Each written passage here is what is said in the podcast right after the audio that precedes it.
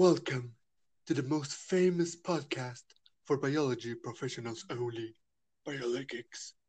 I am Sir David Attenborough, and this time we have an exclusive program for our Spanish speaking audience with Monica Cavalleros and Sir Guido Fernandez, who will be talking about the evolution of mammals, the ones that stayed on Earth and the ones that returned to the sea. Exquisite. Justo como nuestro amigo británico les dijo, hoy les traemos un podcast que les iluminará al respecto de la visión de los mamíferos que existen hoy en día. ¿Qué hizo que algunos regresaran al mar? ¿Cómo pudieron otros adaptarse a la vida en la Tierra? ¿Cómo se dio la división entre mamíferos terrestres y marinos? No cambien de estación. En un momento comenzamos.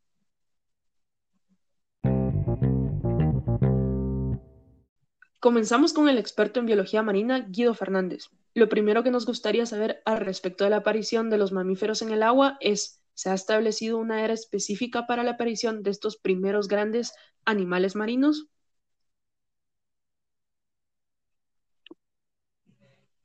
Muchísimas gracias por la invitación a este podcast en primer lugar. Y ahora, en torno a tu pregunta, han surgido muchísimas teorías de cuándo es que se dio este paso de la tierra al agua. No se puede establecer en concreto una era donde haya aparecido una especie marina que haya sido la primera exactamente, ya que la transición de los mamíferos al agua fue de cuerpos de agua someras a sistemas acáticos de agua dulce hasta por fin alcanzar el mar.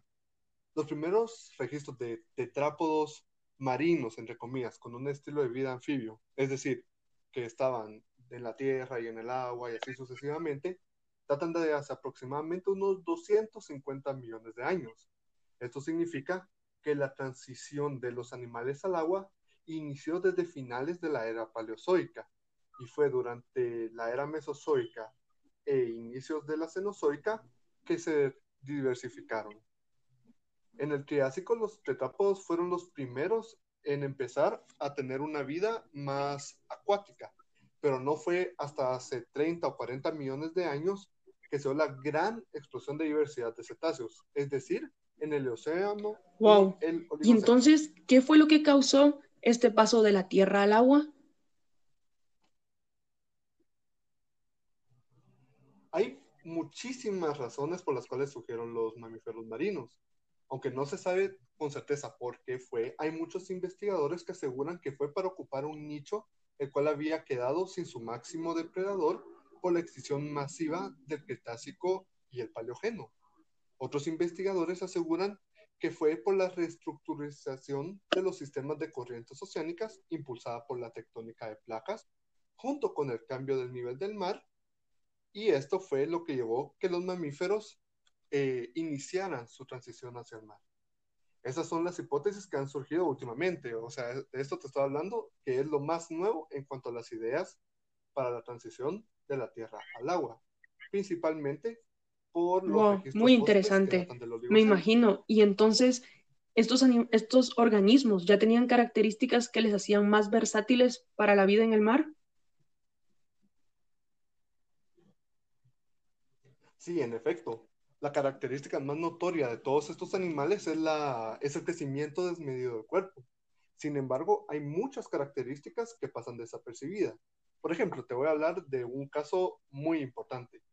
Los primeros animales marinos fueron forzosamente eh, carnívoros. Por ejemplo, el masosaurio, que existió hace aproximadamente unos 80 millones de años. Los registros fósiles y estudios con isótopos del estroncio de agua marina demostraron que estos organismos fueron los que lograron desarrollarse y sobrevivir porque aquellos organismos con una dentición que fuera específica para el forrajeo en aguas someras se extinguieron. No fue, sin embargo, hasta hace unos 50 millones de años después que por la influencia de las tectónicas, la circulación oceánica, el cambio en las temperaturas y la productividad de, las, de los afloramientos, que empezaron a aparecer los primeros cetáceos. Estos ya desarrollaron un metabolismo mucho más lento, algunos lograron eh, desarrollar la ecolocalización, extremidades en forma de aleta y cuerpos alargados fusiformes que los hacen moverse más rápidamente en el agua. Y por cierto, algo que quería comentar en este podcast es que los cetáceos carnívoros y los sirénidos herbívoros surgieron al mismo tiempo. Y estos surgieron hace aproximadamente unos 30 oh, perfecto. Creo que esto ya nos queda un poco más claro cómo eran las condiciones que se dieron en la evolución de estos animales marinos en la era cenozoica. Pero a partir de ahí, ¿qué sucede con los mamíferos marinos? ¿Se tiene registro fósil de los primeros animales de este grupo? Sí, sí, los primeros cetáceos como tal, de los cuales se tienen registro, pertenecen a las extintas familias Protocétide y Basilosauride. Estos organismos aún poseían unas pequeñas extremidades posteriores, además de una cola bilobada, es decir, que ya estaban desarrollando eh, las características que tienen los mamíferos marinos actuales. La presencia de estas extremidades posteriores se debe a que los primeros mamíferos en regresar al mar fueron los arqueocetos a principios de la era cenozoica hace unos 50 millones de años. Estos organismos tenían una apariencia muy distintiva, con el hocico alargado, las patas cortas con falanges muy pegadas y una cabeza que era mucho más grande y alargada, es decir, el hocico era muy, muy largo. Esto les confirió a los mamíferos marinos la capacidad de desarrollar un cerebro mucho más grande en el futuro, a diferencia de los mamíferos de los cuales derivaron. Y eventualmente, por eh, asociaciones de su entorno, comportamiento y especializaciones sensoriales, lograron desarrollar un cuerpo. Excelente. Y para cerrar este podcast, una última pregunta. ¿Por qué entonces fue mejor adaptarse a los cuerpos de aguas en lugar de estar en la Tierra? Bueno, en este caso también se ha investigado bastante y han surgido muchas ideas en torno a esto. La primera es que durante el Cretácico y el Paleógeno se dio una extinción masiva, la cual destruyó por completo a los depredadores tope que existían en el área pelágica en aquel entonces. Esto dio paso a que los mamíferos pudieran regresar al mar. Es decir, pudieran habitar áreas pelágicas porque era un nicho que había quedado completamente eh, disponible para ellos. Además, otra teoría es que los niveles eh, del mar empezaron a crecer muy rápidamente, por lo que los animales, bueno, específicamente los mamíferos, tuvieron que adaptarse a una vida, ya sea eh, con un estilo de vida anfibio, se podría decir, o a vivir. Muchísimas gracias por tu tiempo y tu conocimiento, Guido.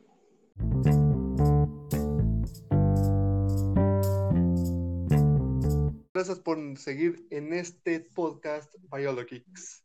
Ahora entramos a la parte de los mamíferos sobre la Tierra, específicamente sobre los caballos. Mónica, cuéntanos qué está sucediendo en la Tierra ¿Y por qué los caballos sufrieron grandes cambios? ¿Qué tipo de radiación sufrieron? Bueno, muchas gracias por la palabra. Déjame, te cuento. La familia Equidum es un ejemplo clásico de lo que es la radiación adaptativa, ya que estos organismos no solían ser tan pesados y grandes como lo son ahora, pero debido a los cambios que sufrió la Tierra, como el cambio climático y la geografía, los impulsó a pasar de tener un tamaño aproximadamente de 35 centímetros y un peso de 10 kilogramos a, como son actualmente, de casi 2 metros y llegar a pesar hasta 1.200 kilogramos, sin dejar de ser en algún momento herbívoros. Perfecto, entendido. Pero tristemente solo contamos en la actualidad con algo así como tres equinos, los caballos, asnos y cebras. Siete especies para ser más precisos. Pero, ¿cómo era antes? ¿Existían más especies?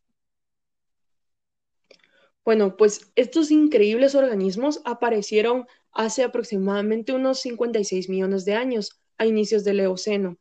Para finales del Oligoceno y principios del Mioceno, sufrieron lo que es una diversificación dramática, siendo en ese momento aproximadamente hasta unas 100 especies al mismo tiempo en los cuatro continentes. Chicas, y eso que aparecen los ancestros de los equinos durante el Eoceno ¿Y qué adaptación obtienen durante el Oligoceno? Muy buena pregunta. Lo que está sucediendo durante el Eoceno es de que la Tierra se encontraba cubiertamente de bosques de polo a polo. lo que les permitió aparecer a los primeros perisodáctidos, los que llamamos los primeros mamíferos con pezuñas. Estos poseían en este caso cuatro patas con cuatro dedos delanteros y tres dedos en las patas traseras, que también tenían un tamaño aproximadamente de 35 centímetros. Luego fue que a mediados del Eoceno, aproximadamente unos 38 millones de años, aparece Mesohippus, que se después pasa al otro género que es Miohippus y ambos conquistaron la Tierra durante el temprano Oligoceno.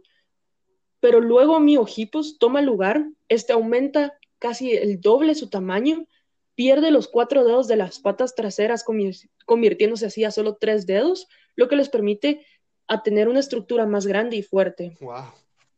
Eso es demasiada información para que yo procese. Yo solo soy científico marino. Pero bueno, siguiendo, ¿cuándo sucede la diversificación de los equinos? Porque luego estos se extinguen en Norteamérica, ¿no?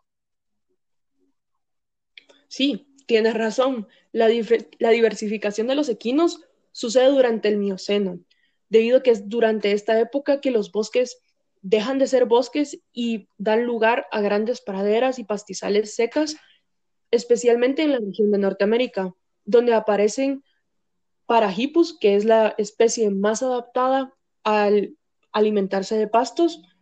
Luego aparece Merihippus, que es el primer equino verdadero, el cual tiene un vasto, el cual se tiene un vasto registro fósil en lo que es en la región de Florida, ya que se cree que es originario de esa área. Eh, luego se diversifica a los cuatro continentes durante el Plioceno, ya que hace aproximadamente 3 millones de años se da el gran intercambio de la biota de América, es decir, se cierra el istmo de Centroamérica y los equinos son capaces de moverse a Sudamérica. Alrededor de medio millón de años después de esto, cruzan el estrecho de Bering y llegan hasta Asia, Europa y África. Por último, durante el Plioceno, Pleistoceno, hace aproximadamente 10.000 años, la mayoría de los grandes mamíferos de Norteamérica se extinguen por la última glaciación que conocemos, lo que hace que la población de bisontes que se encuentran en Norteamérica compitan por el alimento con los equinos en ese momento y hacen que estos se extingan en Norteamérica. Pero entonces se extinguen en Norteamérica, ¿cómo fue entonces que los caballos regresaron a América?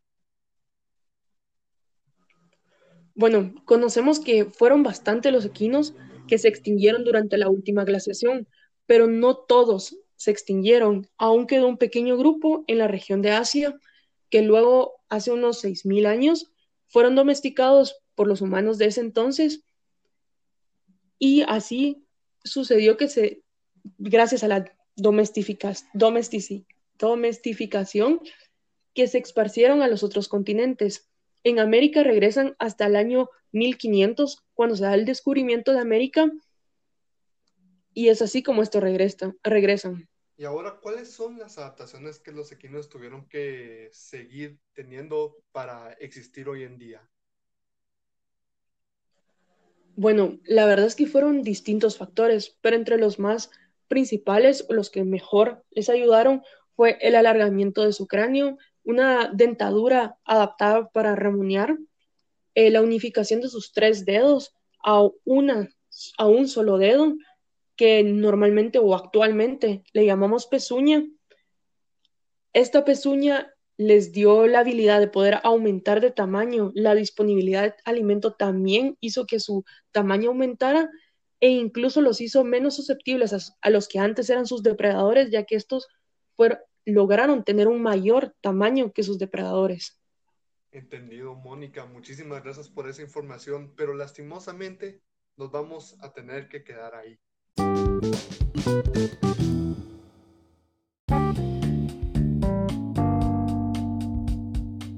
Y bueno, querida audiencia, eso fue todo por hoy. Le agradecemos a los dos profesionales por haber venido.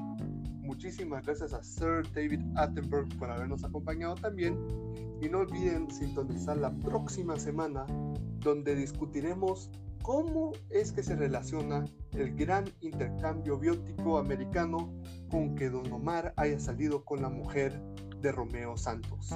Hasta la próxima semana, solamente en Biology.